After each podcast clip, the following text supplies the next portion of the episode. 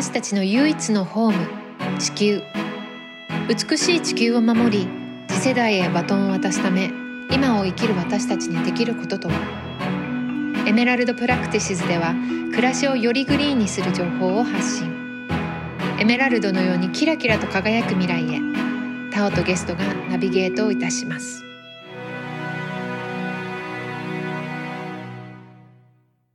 今日はですね NPO 法人原子力資料情報室事務局長の松久保はじめさんにお越しいただいています松久保さんよろしくお願いしますよろしくお願いします。はい。ちょっと簡単に、まあ、自己紹介と、この原子力資料情報室っていうところがどういうところなのか教えていただいてもよろしいですか？原子力資料情報室というのは、えっと1975年にあの設立された NPO です。ではい当時は NPO なんていうものがなかったので任意団体だったんですけれども、あのこの当時ですね、えっと原発が日本でたくさん立ち始める時期だったんですね。でこれ一体何なのかってよくわからないっていう、まあ、市民の方々とかですね、まあ、もしくはこんな大きなもの建てられたら困るという方々がたくさんいらっしゃったのでで、うんあの当時あの物理学者とかですね核物理学科学者みたいな方々が、まあ、集まって、えー、とそういう方々が相談ができるような場所みたいなものを作ろううんうんということで作った団体なんです。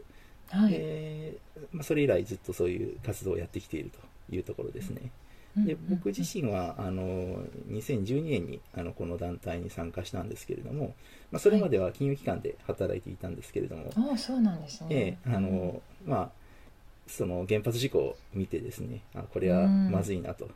まあでも1年ぐらい普通に働けていたは働いてしまっていたんですけれども、はい、1年経って、まあ、世の中なんか変わると思ってたんですけど何も変わらなくてびっくりしてですね。これはうんこれはまずいなと。でこんな状態では自分でもなんかできることあるかもしれないと思って、まあ、この団体に参加させてもらったっていう経緯ですね。福島の原発事故でいろんな考え方だったり生活のスタイルを変えた人っていうのはすごく多かったなと思うんですけども。ですよね。すごいですね。金融からあの原子力の資料情報室へとすごく大きな変化ですよね。そうですねあの、うんでも結構こういうなんかライフスタイル変えられた方ってあの、うんうんまあ、僕の周りもいるなっていう気はしますね。私はその気候危機だったりとかアニマルライツも一緒に、えー、と発信をしていってるんですけどもやっぱり今この温暖化が進む中でどうしてもこうじゃあエネルギーをどうするんだっていう話し合いになるんですけども今現在、えっと、エネルギーミックスが協議されている最中だと思うんですけどもええやっぱりこう出席されている方の、まあ、プロフィールだったり主張の方をこうまとめたものなんかを見せていただくとやっぱりまだまだ原発の推進派っていう方たちが目立つような印象があるんですよね。でそうですよね。まあ私たち日本っていうのは広島長崎という原爆を受けた唯一の国でありそして福島の原子力事故も、まあ、起こってしまって世界でも本当に唯一の国だなと思うんですけどそんな中やっぱりまだまだ原発を稼働させていきたいさらには作っていきたいっていうようなことを、まあ、耳にする中で松久保さんは、まあ、ズバリこの辺の原発の是非っていうものはどうお考えでしょうか？まあ例えば50年前にその気候危機の問題があの取り上げられて、何かしら対策しなきゃいけないって考えた時に選択肢があまりなかった時代ですからその省エネをしてでそれでもやっぱり足りないっていうものに関しては原発っていうのももしかしたらありえたかもしれないとは思います。でも今となって考えてみると、今はですねもう他のエネルギー源たくさんありますよね。その太陽光とか風力とか、うんあのまあ、地熱とかもありますし、まあ、いろんなやり方がある中で原発って考えるとそれはもうないよねっていう状態だと思います。うん。そうですよね。じゃあそのやっぱり原発を推進している人の中には、まあ、彼らのアジェンダというか理由があると思うんですけどええ。その理由っていうのはどういうふうにお考えですか？基本的には特に日本の中で考えてみた時には今あるものをまず使いたいっていうところだと思うんですよね。そのはい。もうお金を投じてしまった資産ですよねその原発っていうものは。でうん。作るのに何兆円、まあ、何千億円とかけて作ったものですから、使い切りたい。うんうん。もうこここまでいろんなものをお金投じてきたので使い切りたいっていう、あのー願望が電力会社の中には当然あると思うんですね。なるほど。でそのこれやめちゃうと当然損になりますからうんでも例えばごめんなさいそれってその東北の震災の時にはい。すごく損害が被害があってそれにもや,、えやっぱりお金がかかるわけじゃないですか。そうですよねそれを見越しても使い続けたいって思うのかそこはもう本当に情的なものっていうものがないような話し合いになってるってことですかね。企業の判断として、価値判断としては、はいまあ、あの、その被害、なんですかね、その、被害額まあ、被害額といううか、そはの、まあ、何、何千年に1回とかっていうレベルのあの事故なんであれば、自分たちが運転してる間起きない方にかけてるんですね、きっと。んうんなるほど。でも、それ企業の価値判断であって、国の価値判断はまた別にあるべきところだと思うんですよね。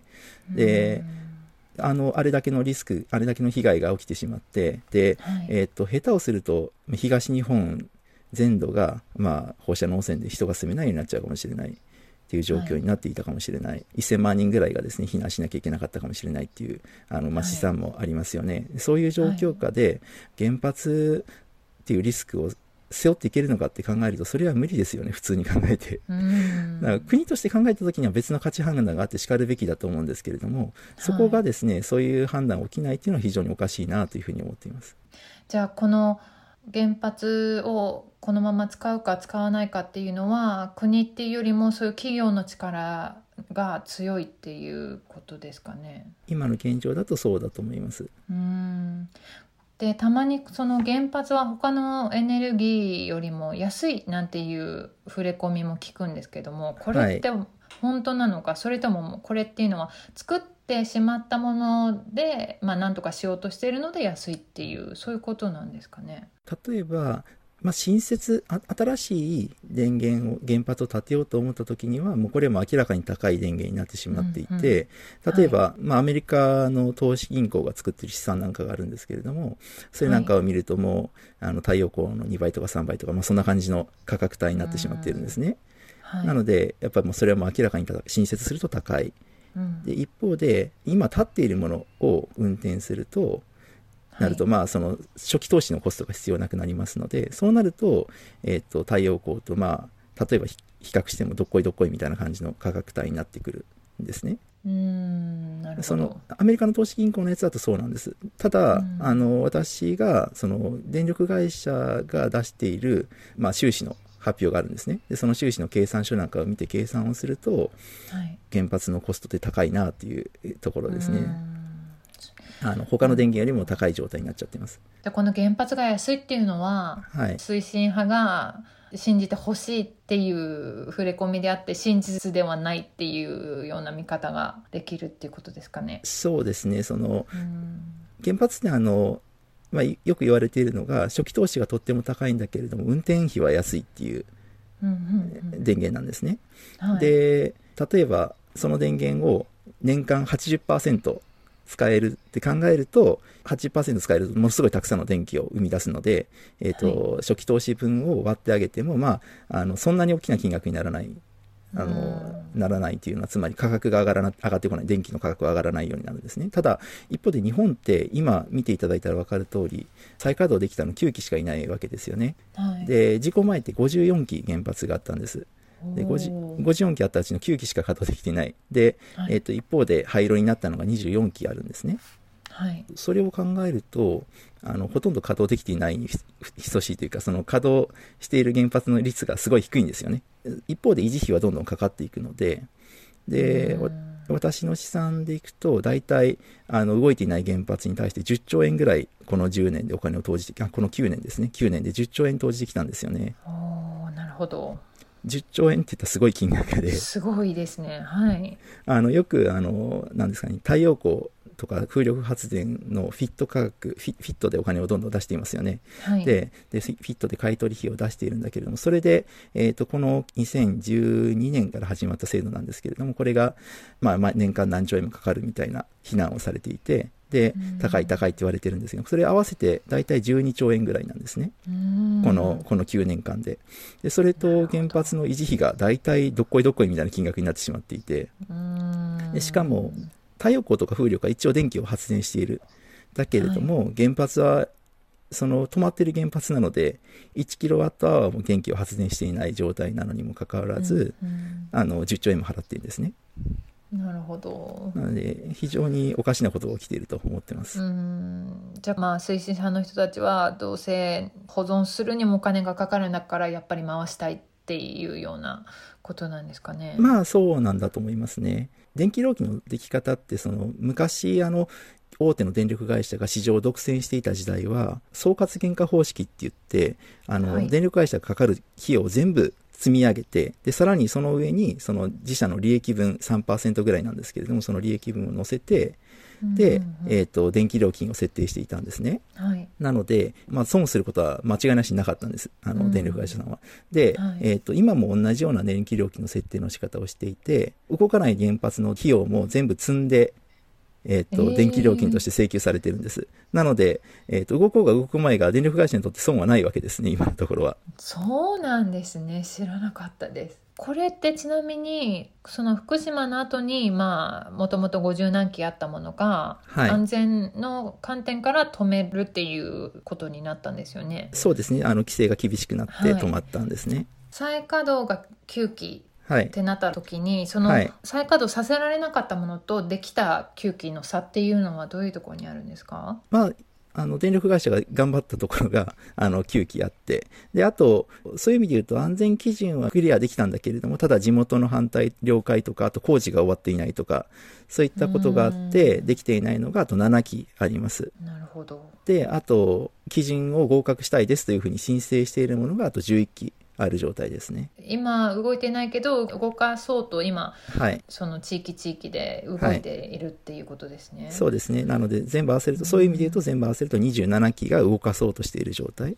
あの、動いたが動かそうとしているかっていう状態ですね。まあ私なんかは原発反対派なんですけどもこれじゃあもう全部原発に頼らない未来にしようってなった時にこのすでにある原子炉っていうのはどういうふうに処理していくものなんでしょうか？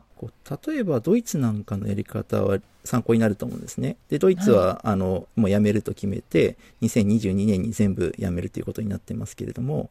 最終的にドイツ、あの、まあ、裁判とかいろいろスタ問題があったんですけれども、電力会社にそれやめるためのお金を払うっていうことになったんですね。はいで、まあ、その金額は結構な金額、数千億円という金額だったと思うんですけれども、ただまあ、えーのその資産なくしちゃうので、その分払うっていう、あの、うん判断があって、まあ、それはそれで、あの、一理あるとは思うんですね。その資産があって、で、国が、でもやめなさいと言ったから、やめますと。うんなるほどでもそれでもですね、例えば今、あの国全体で、あの、その維持費として支払っている原発のですね、維持費としはい。先ほど申し上げた通り、はい。えっと9年間で10兆円。も払っているんですね。なので、そういうことを考えると、今もうやめてしま、やめるということを判断してしまって、で、まあ、捨て金みたいなものをですね、払ってしまった方が、その国民の利益として考えたときには、そっちの方が、あの、うん。よっぽど大きいんじゃないかなと思いますね。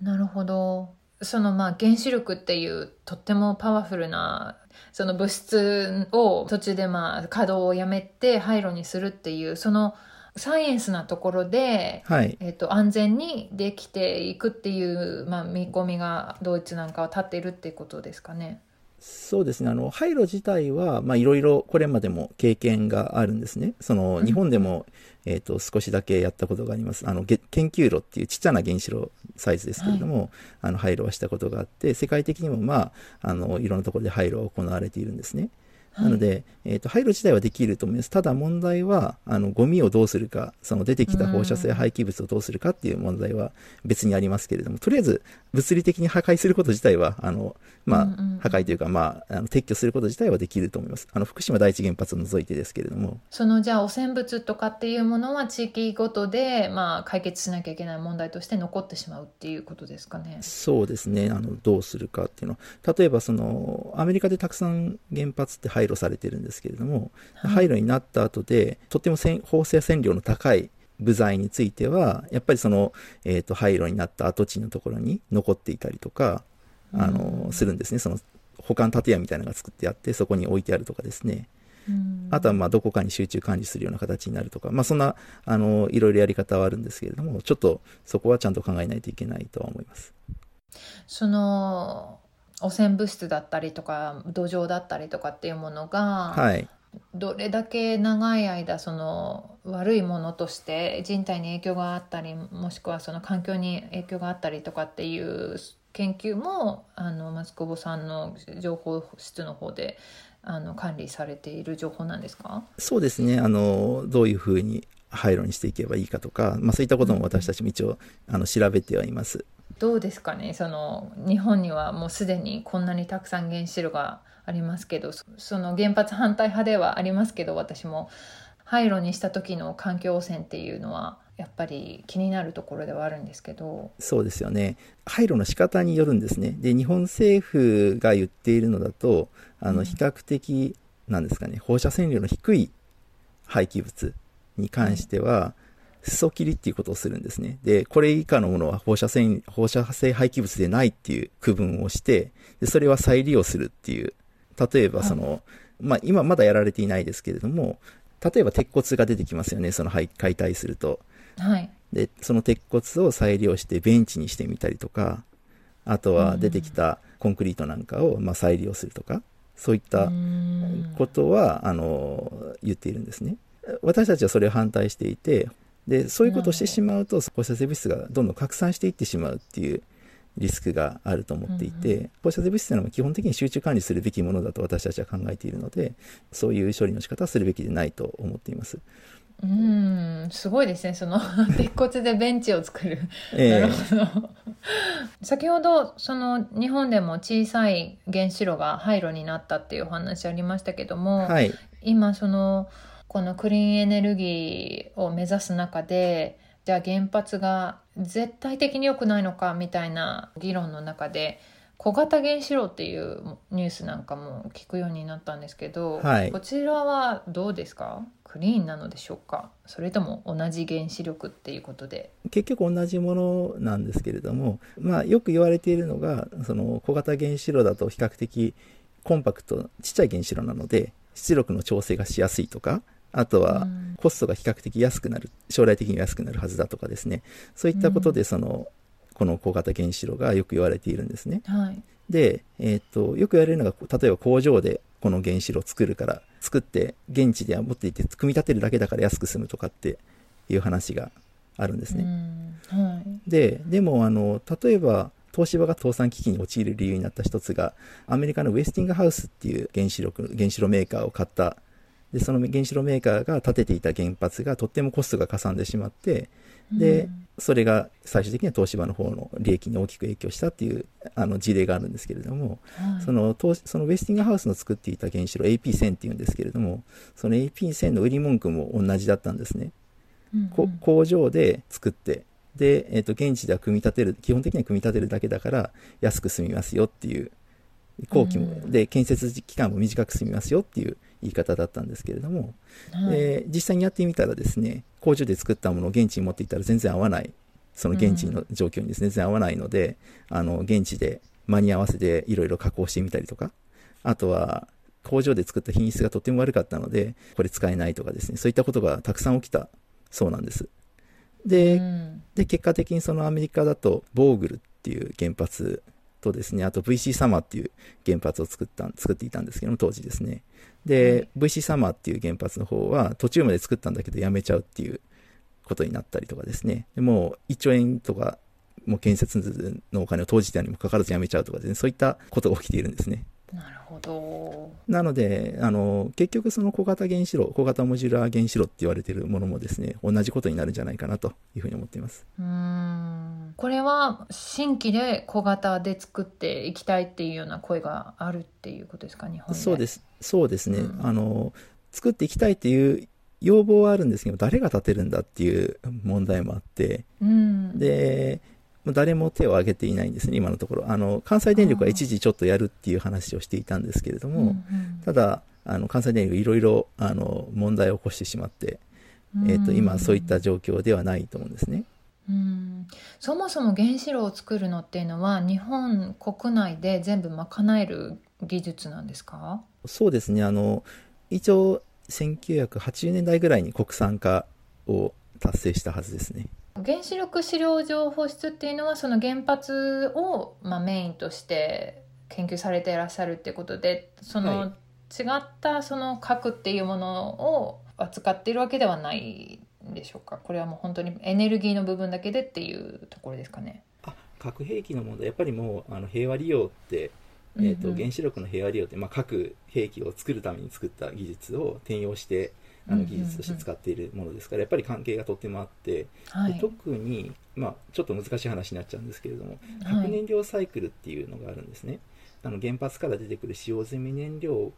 をあの再処理という工程を使って、まあ、科学的に処理をするとプルトニウムっていう原爆の核兵器の材料になるものが出てくるんです、はい。で、えー、とそれを、えー、と日本でもやっていてで、うんうん。あの今青森県の六ヶ所村で、えー、とその六ヶ所させてる工場っていうものを作っているんですね、はい。でここからだと年間最大で8トンぐらいのプルトニウムが出てくることになっていてで8トンっていうと,、えー、と核兵器でいくと1000発分ぐらいのえ核兵器になるんです。とってもすごい量になっー、ちゃうんですね。すごいですね。えーはい、大変なんです。大変なことになっていて。で、うんうんえーとまあ、世界的にもやっぱりそういうことをしていいのかっていうあの、うまあ、核兵器ん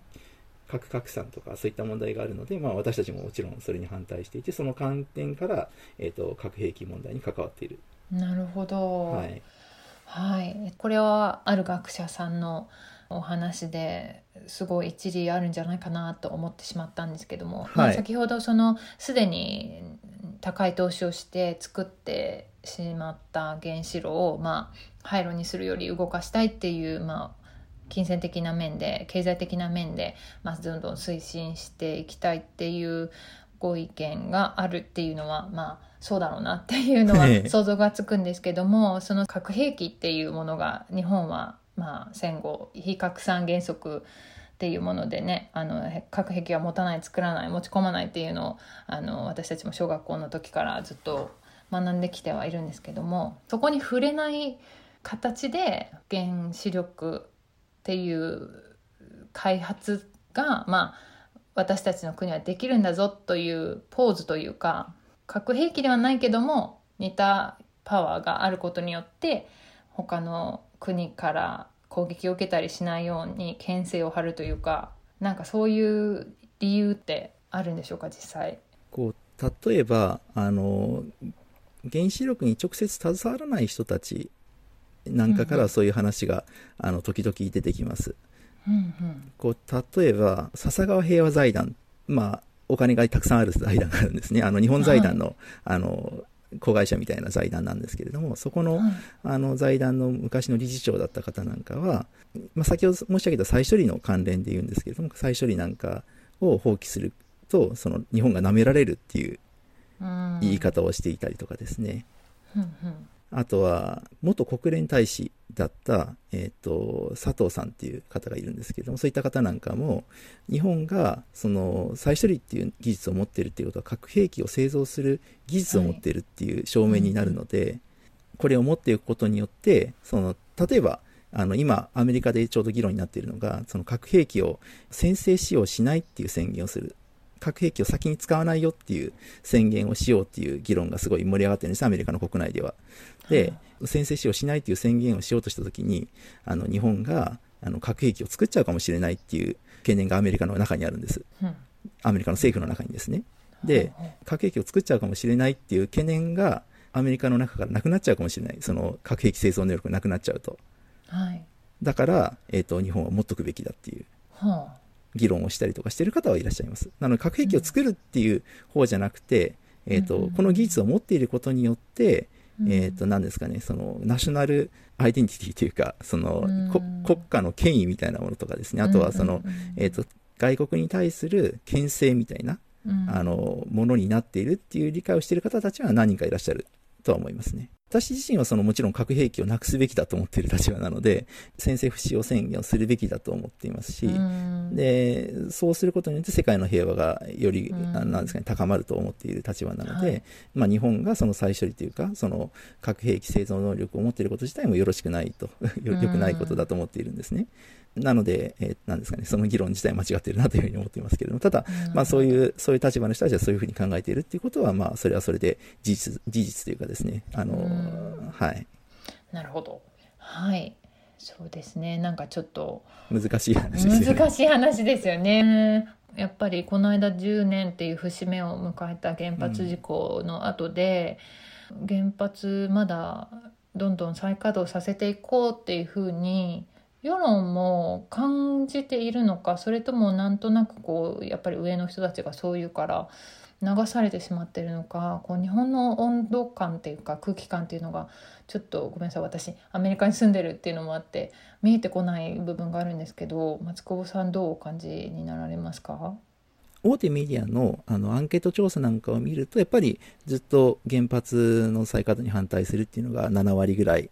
占めている状態なんですね。なので、はいそこ自体は変わっていないと思います。ただ、うん一方で、気候変動対策のために原発を使いましょうっていうアンケートに対しては、結構賛成が高いっていうところもあるんですね。なので、なんですかね、その原発が気候変動対策になるのかっていう議論だと思うんですね。これはどうですか？で、ちょうどつい最近のは話なんですけれども、あとはいアメリカのテキサス州であの大寒波がありましたよね。はいで、大寒波があって停電が起きたんですけれども、はいあの時にですね、その寒波が来て原発が止まっているんですね。うんうんうんあのサウステキサスプロジェクトっていう原発なんですけれども、はいあの配管が凍っちゃって止まったんですね。で原発気候変動に結構弱いんですね。例えばそのさっき言ったその寒波で止まっちゃったりとかあとはフランスなんかだと内陸部に原発があるんですね。川沿いに原発があって、うんで、はい。あ暑い夏が来ると川の水の温度が上がっちゃうので、えっと原発止まるんですねあれも夏になると。はいなので、これからどんどんですね、気候危機が、まあ、迫ってくるに従って、気候危機っていうのは結局、その気候変動が激しくなるっていう状況じゃないですか。はいつまりた、寒い冬がとっても寒くなったり、ね暑い夏がとって激化するっていう感じですよねそうですよね、はい暑い夏がとっても暑くなったりするわけですよね。でそうなると、どんどんそういう状況が増えていく方向に向かうわけですよね。その中で原発が使えるのかっていう状況だと思うんですね。確かに。その気候危機対策のために原発を使いましょうって言った時にでもうん。暑い夏が来たら止まっちゃうとかですね寒い冬が来たら止まっちゃうとかっていう風になっちゃうとあの矛盾ね。矛盾してますよね。でうん。で例えばですねそれもありますしあと原発って基本的に建設するのにとっても長い時間ととても高いコストがかかるんですよね。はい。一気建てるのに10年かかったりとか。うん長い場合はい。20年ぐらいかかったりとか、その立地のところから始めると20年30年かかったりすることもざらにあるんですね。なるほど。で原発これからですね気候危機のためにどんどん建てていきましょうって言った時にでも気候危機って一体どれぐらいのタームで考えているかっていうと2050年とかまでの話じゃないですか。少なくとも長く考えても50年ぐらいまでに、まあ、どんどん減らしていかなきゃ CO2 を減らさなきゃいけないっていう状況下で原発これからどんどん建てていくなんていうことも基本的にありえないっていうか想定しづらい話なんですよね。そうですよね。そのやっぱ立てていく工程の中でもやっぱ CO2 もすごくエネルギーとして使っていきますよねきっと。まあそうですねそうですね。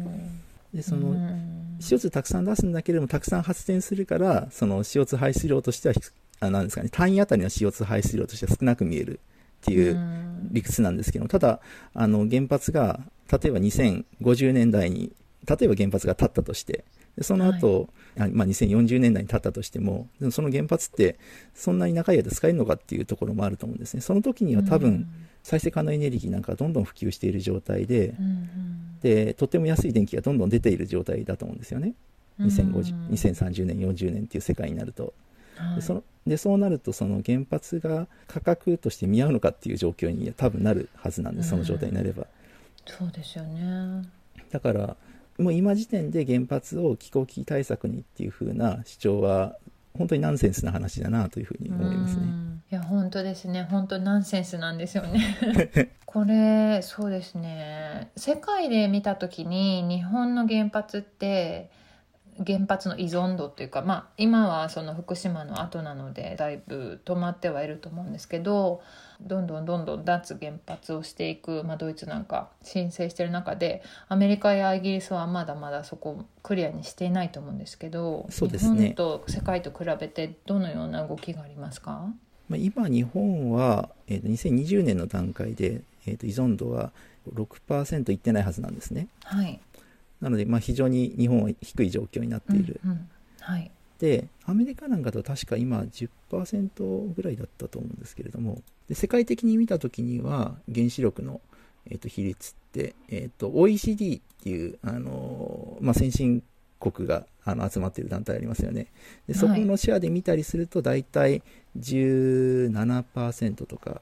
うん。ぐらいかなっていう状態ですね世界的に見ると世界の全体で17%あ世界というか OECD 全体ですね。O- OECD ってあ、まあ、原発を導入している国がた結構多めの国多めのエリアですけれども、はい。でそれで見たときに17%ぐらいっていうな感じですね。るほど。じゃあまあ世界的にも原子力が例えば半数以上とかっていう国はもうそもそも存在はしないっていうことですかね。えー、とフランスはあの多いんです、はい。あそこは。あそこは多くて、うんうんうん。それ以外はそんなに多い国はないですね。うーんそうなんですね。今、まあ、エネルギーミックスの競技もありますけれども他にタイムリーなことといえばあの福島の、ね、汚染水を、まあ、海に流すっていうことがえ決定したのが先月かな、2ヶそうですね。月か1ヶ月ぐらい前だったと思うんですけども、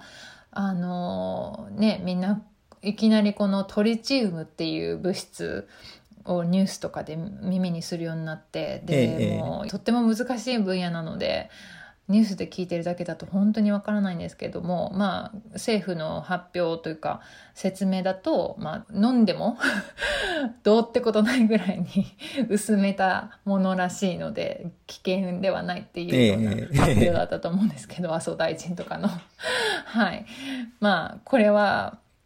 はっきり言ってどんな物質で本当に害がないのか松久保さんは、えっと、そうですね原子力資料情報室としてはどういう見解でいらっしゃいますか？まあ、トリチウム確かにあの放射線量低いあの物質ではあるんですね。そその放射線を出す量はそんなに多くない物質なんですけれども、ただ他のものとくっついたりすることがあるんです。その、うんうん。えっ、とちょっと難しい世界になっちゃうんですけど有機はい結合型トリチウムっていうトリチウムの形と普通のそのフリーなトリチウムの形と別々な形があるんですね、でそのはい。もう一個の方のその有機型のトリチウムになっちゃうと体の中に残る時間が長くなっちゃうんですね。うん。で長くなっちゃうとその分その被曝量が多くなっちゃう。うんうん。ので危険性はより高まるわけですね。で、えー、と環境中にあの今のそのトリチウムの形そのタンクの中に入っているトリチウムの形がどうなっているのかもよくわからないんですけれども、うん。その環境中に出しちゃうと,、えー、とその環境中に出したものがその有機結合型トリチウムになることが、まあ、知られていてで、えー、とそうなっちゃうとそれを、まあ、何何らかの形であの体に日本の人間の体にですね取り込んじゃうこともあり得る。でそうなると、うん。まあなんですかね被曝線量もちょっと高まっちゃうかもしれないなというリスクがあると思います。うんで、えー、と問題はそのトリチウムトリチウムって言ってるんですけれどもトリチウムだけじゃないんですねあの水の中に入っているものは。うん。で例えば、えー、と炭素14っていう放射性物質も含まれていますしで、えー、と取り除いたと言っている放射性各種いっぱいあるんですけれどもそういったものもですね全部取り切れてるわけじゃないんですね。はいあのやっぱりのちょっと残っちゃっていてでそういったものも、まあ、もしそれ飲んじゃうとですねそのトリチウム水って言われているものを飲んでしまうと、あのそれも体の中に入っちゃうので、えーとうん。飲んでも大丈夫っていうふうに麻生大臣言ってますけどそれは飲まないですよねっていうところだと思いますね。いやとんでもない発言ですよね、ええ。本当に。ええ。じゃあ飲んでくださいって本当にみんな思ったと思うんですけど。そうですね。はい、いやなんか私なんかはその生物の多様性のこととかも気になっているので、ええまあえ人体にはそそんなに影響がありませんって言われてもじゃあ海の生物たちはどうなんですか？サンゴとかってどうなんですか？っていうふうに気になってくるんですけど。そうですよね。あの、うんこれまであの原子力産業って基本的にその、えっと低レベルな放射性物質あの例えばそのトリチウムもそうですしあと気ガスと言われているあのガス性の物質ですねそういったものに関しても全部低レベルだから海とか大気に出してもいいですよねっていうやり方をしてきたんですね。はいでもその海とか大気は大きなゴミ捨て場っていう発想自体がもう間違ってると思うんですよね。本当に許せないですもん。ですよね。何でもはい海に、海にすればいいじゃないかっていうような発想。うん昔はその放射性廃棄物、その低レベルの放射性廃棄物もドラガに入れて海に捨てるっていうはい話もあったんですね。1980年ぐらいまではあはいったんです。えあーじ実際にやったことがあるんですね、そういったことを。信じられないでだから、すねだか。らそういう海は大きなゴミ捨て場っていう発想自体が本当にあの間違っている時代に来たと思うんですよ。もう私たちがその地球に甘えられる時代はもう終わったんだと思う思うんですよね。うん本当ですね、ええもうこの間私カリフォルニアに住んでるんですけど近くで、あのとっても有毒な草木なんかに巻くペストサイズっていう農薬ですよね、はいはいはい。有毒なそういうものをまあうんレギュレーションが厳しくなったので、まあ、販売できなくなったり使用できなくなったものを、まあ、そういうドラム缶に入れたものが、まあ、何十年前かに廃棄されていたものが、まあ、海中から見つかったりとかしてるんですけどもはいはいはいはい本当になんかどうどういうふうに育ったらそんなことをしていいと思うんだろうっていう とっても謎な思考回路なんですけどね。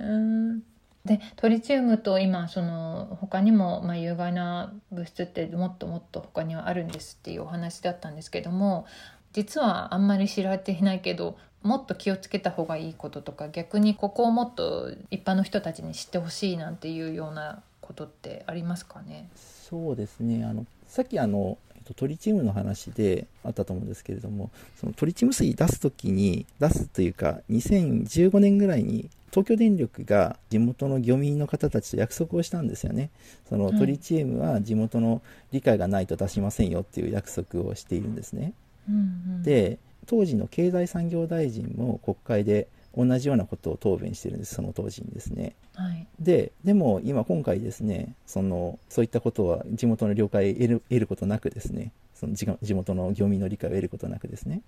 えーとうん流すっていうことを決めちゃったわけですね。でこれってうん。一体どういうことなんだろうっていうふうに思うんですよ、そのはい。特に東電もそうですけど国がですね約束を破るっていうことは一体どういうことかっていうことをですねあの、うんやっぱり考えた方がいいと思うんですよね。確かにそうですね。約束して国って別に政府が変わっても国の約束はずっと継続するわけですよね。でうん。これ約束破っちゃうと他のことでもあのこの国の約束破られちゃうんじゃないのっていうふうに当然思思 思いますよね。だから企業が約束破るのと国が約束破るので全然議論議論の質が違っていて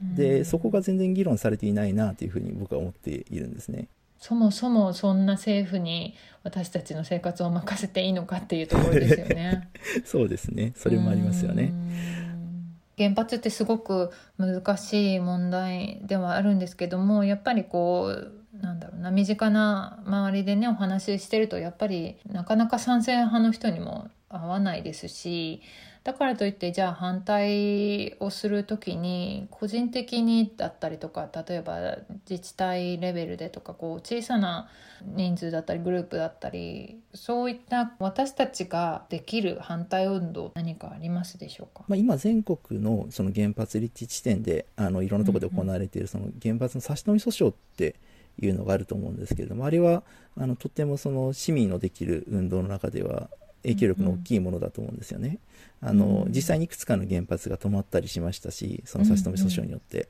はいなのでそういったものにあのなんですか、ね、参加していくというかもし参加できないとしてもその活動をちょっと中止していただくとかそういったことは、うんあのすると本当にいいんじゃないかなというふうに思いますうね。んそうですよね実際に止まったところがあるっていうのは無意味じゃないっていうふうに思わせてもらえますよね。ですよね大きいと思うんですよね。はい、今年のあの冬に日本のあの電力価格とても値段が上がっちゃったんですね。あのでそれなんで値段が上がったかっていうとその LNG の供給が不足して日本の今のエネルギー依存度って結構高い状態になっていて、えー、と大体、はい。えー、と30%ぐらいあの電力が LNG に依存している状態なんですね。天然ガスあそうですね。ごめんなさい、はい。天然ガ液化天然ガス、はい、に、はい。あの依存している状態なんですね。はい。でちなみにあの再生可能エネルギーが全部で20%ぐらいなんですけれども今だとですね、なので結構大きなシェアを占めているんです。で、はい。石炭がちなみに30%ぐらい。なので、はい。えー、と石炭と天然ガスが60%ぐらいになっちゃってるんですよね。でその LNG が足りなくなってで価格が高騰したって言われてるんですけれどもちょっとつぶさに見ていくと原発が結構これ影響したんじゃないかなっていう状況が見えてきたんですね特に関西電力が持っている原発が結構影響したんじゃないかなっていう状況が見えてきていて、うんうん。で関西電力の原発が定期点検でたくさん止まっていたんですけれどもあの、その当時12月にですね動くつもりだった原発が何基かあったんですね。うん。でもその LNG を調達するタイミングで原発の稼働が延期になった。つまりうん。12月に動かなくなっちゃったんですね、はいででもその NG 調達するのっていうのは結構時間がかかる話なんですね。調達するって言った後で2ヶ月ぐらいかかってから日本にやってくるっていう話なので、えーと計画通り動かないとその NG 調達した量が足りなくなっちゃうっていうことになっちゃうんですよ。でそうなると、当然ながら日本の国内の NG が足りなくなっちゃうので、えーとその結果 NG が足りなくなっちゃった。で現市場価格が高騰しちゃっちゃうんじゃないかなっていう状況が見えてきてなので何ですかねその原発みたいな巨大な電源がいっぺんあの計画通り動かないっていう状態になっちゃうと電力の安定供給にすごい支障をきたすんですよね。なので原発が安定供給に資するんじゃなくて原発がむしろ安定供給を邪魔するっていう状況にあのなりかねないリスクがあるんですよね。そのこれって何度も起きていることで例えばあの福島第一原発事故の後であの原発にたくさん止まりましたよねいきなり。はい、ででその結果として例えば東京都内東京電力圏内であの計画停電が起きたりとかあったわけですよ。でそれ、うん、その前にも東電がトラブルを隠していたっていう事件があって、原発のですね。はいで、それで東電の原発がたくさん止まったことがあるんですね。で、その時にも電力危機が起きていて、で電力が足りなくなったんですよね。なので、あの計画外に原発が止まるっていうことは、まあ、そんなにないわけじゃないんですね。これまでもなかったわけじゃない。なかったわけじゃないので、えー、そうなると、その大きな電源がなくなっちゃって、電力危機が起きるっていうパターンが何度も繰り返されてきているので、原発イコール安定供給みたいなことがあの政府はよく言うんですけれども、はい、そうそうじゃない状況が本当は起きているんですよね。だから、それってあの、例えばその再生可能エネルギーが不安定だとかいうふうにですね、よく言われるんですけれども、はい、再生可能エネルギーで停電が起きたことなんてないんですけれども、原発で停電が起きそうになることっていうのは、まあ、あり得る話なので。じゃあもう本当にいろんな側面から見ても、はい、やっぱり原発っていう選択肢はこの後に及んでないっていうふうに言えますよね。そうですね、そうだと思います。はい、いや今日あの本当に確信が持てました。今までやっぱり原発反対反対って言いながらもねなかなか難しい問題なのでじゃあどうしたらいいの？とか本当のとこどうなのっていうのがやっぱり皆さんなかなかニュースだけ見てても見えてこないところではあるので今日松久保さんのお話聞けて本当に自信持って原発反対って言えるなって思いました。ちょっと難しい話で申し訳なかったんですけれども。全然大丈夫です分かりやすくて。本当にありがとうございます。そうですね。引き続きこのやっぱり原子力に関して調べたいとか情報を得たいっていう場合はこちらホームページだったり松久保さんの活動っていうのはどこかで見ることができたりしますでしょうか？ああの私たちの団体のウェブサイトを見ていただいたりとか、はい、あとはあの SNS とかもやっていますので、うん。うん、あのそういったところを見ていただければと思います、はい、ありがとうございます。今日は原子力資料情報室事務局長の松久保はじめさんにお話伺いました。松久保さんありがとうございました。ありがとうございましたエメラルドプラクティシズでは Twitter や Instagram でも随時情報をアップしているのでそちらのフォローもよろしくお願いいたします。それではまた次回。コーホストはオノリリアン。監修は大井ゆいか音楽はジェームス・マレンがお届けいたしました。